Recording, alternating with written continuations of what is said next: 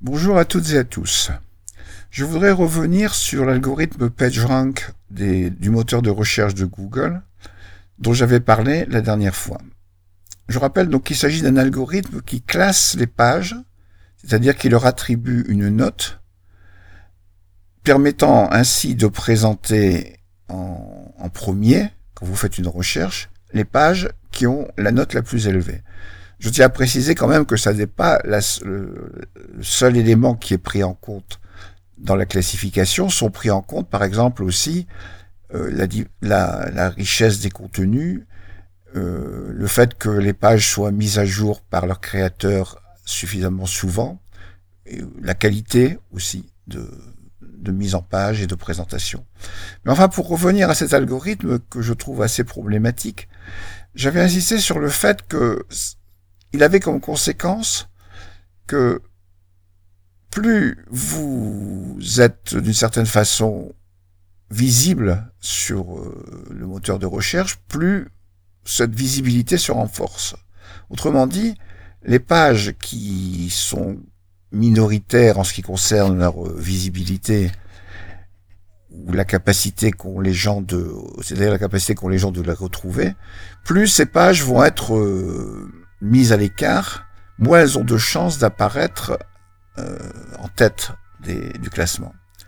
Et ça, ça pose un problème sur la diversité de l'information, puisque finalement, les informations qui sont relayées par ces pages vont devenir de plus en plus prégnantes, vont être de plus en plus euh, majoritaires, et, c'est autour de ces pages-là, de ces informations-là, que vont se concentrer le maximum d'attention, et vont se créer des communautés dont la caractéristique va être de ne pas avoir accès ou de même pas de ne pas avoir de ne pas vouloir avoir accès à des informations contradictoires ou même euh, diverses.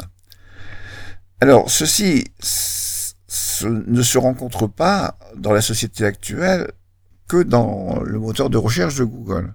Par exemple, pas mal de scientifiques actuellement se plaignent du fait que la façon dont les articles scientifiques sont publiés procède un peu du, même problème en ce que, par exemple, le contenu d'un article scientifique devient d'une certaine façon moins important que le nombre de personnes qui citent cet article, ou le nombre de, de laboratoires, etc., qui citent cet article. Autrement dit, euh, on a le même phénomène de, de renforcement que dans l'algorithme de Google, où finalement ce n'est pas tant le, la qualité du, du document que sa popularité. Ça me fait penser à une blague que l'on disait dans les années 80, qui est apparue dans les années 80, qui disait que avant, quand on était célèbre, on passait à la télévision. Maintenant, quand on passe à, à la télévision, on devient célèbre. Et bon, c'est peut-être un peu excessif, mais en réalité, c'est quand même ce que l'on observe dans les deux exemples que je viens de donner. Dans le domaine scientifique, ça a quand même des conséquences, on l'a vu d'ailleurs récemment dans des articles scientifiques relatifs au virus, au coronavirus, ça a quand même des conséquences sociales importantes.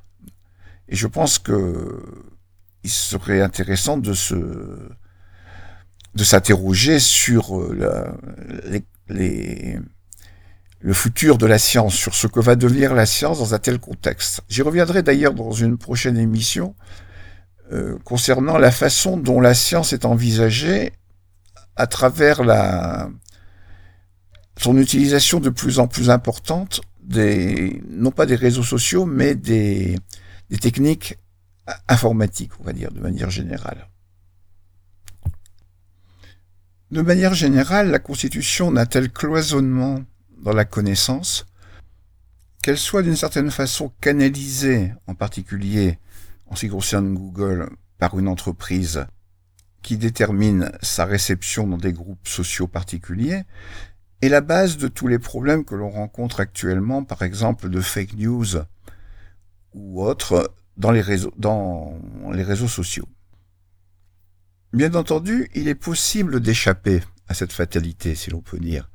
Par exemple, euh, quand on utilise un moteur de recherche pour avoir des informations sur Internet, rien ne nous oblige à utiliser celui de Google.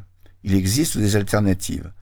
Alors je vais parler de celle qui est la plus courante dans le milieu des logiciels libres, c'est DuckDuckGo. Alors ça s'écrit D-U-C-K, D-U-C-K-G-O. C'est un moteur de recherche qui ne n'utilise pas du tout l'algorithme de Google, qui utilise des méthodes de classification des pages différentes et qui, de plus, euh, ne vous donne pas des informations qui soient liées à votre profil.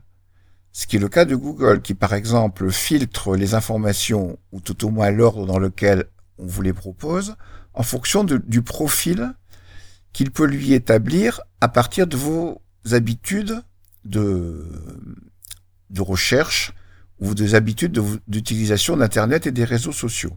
Ça aussi, c'est un point important sur lequel on reviendra sans doute plus tard concernant la façon dont la surveillance qu'exerce Google sur les utilisateurs détermine pas mal de choses, y compris les résultats que vous obtenez avec son moteur de recherche. Donc pour en revenir à DuckDuckGo, il s'agit d'un moteur de recherche indépendant qui n'a pas euh, les inconvénients dont on vient de parler. Alors bien entendu, euh, cet avantage de ne pas vous pister et de ne pas filtrer les informations, de ne pas non plus vous enfermer dans cet algorithme euh, de renforcement des, de vos goûts personnels, eh bien cet avantage euh, est quand même lié aussi à des, à des inconvénients, en particulier le fait que, étant donné la moindre notoriété de cet algorithme, sa moindre utilisation, eh bien, il a des moyens inférieurs pour trouver les informations. Et donc, en général, les informations que vous trouvez avec DuckDuckGo sont sans doute, au premier abord, moins complètes que celles que vous pouvez trouver avec Google. Pour utiliser DuckDuckGo, euh, soit euh, vous utilisez votre navigateur habituel et au moment vous voulez faire une recherche, vous tapez dans la barre de recherche DuckDuckGo, ce qui va vous ouvrir la page de recherche de ce moteur. Ou alors, vous demandez dans les paramètres de votre navigateur que, que soit Firefox ou autre, que euh, ça soit DuckDuckGo qui soit le moteur de recherche par défaut.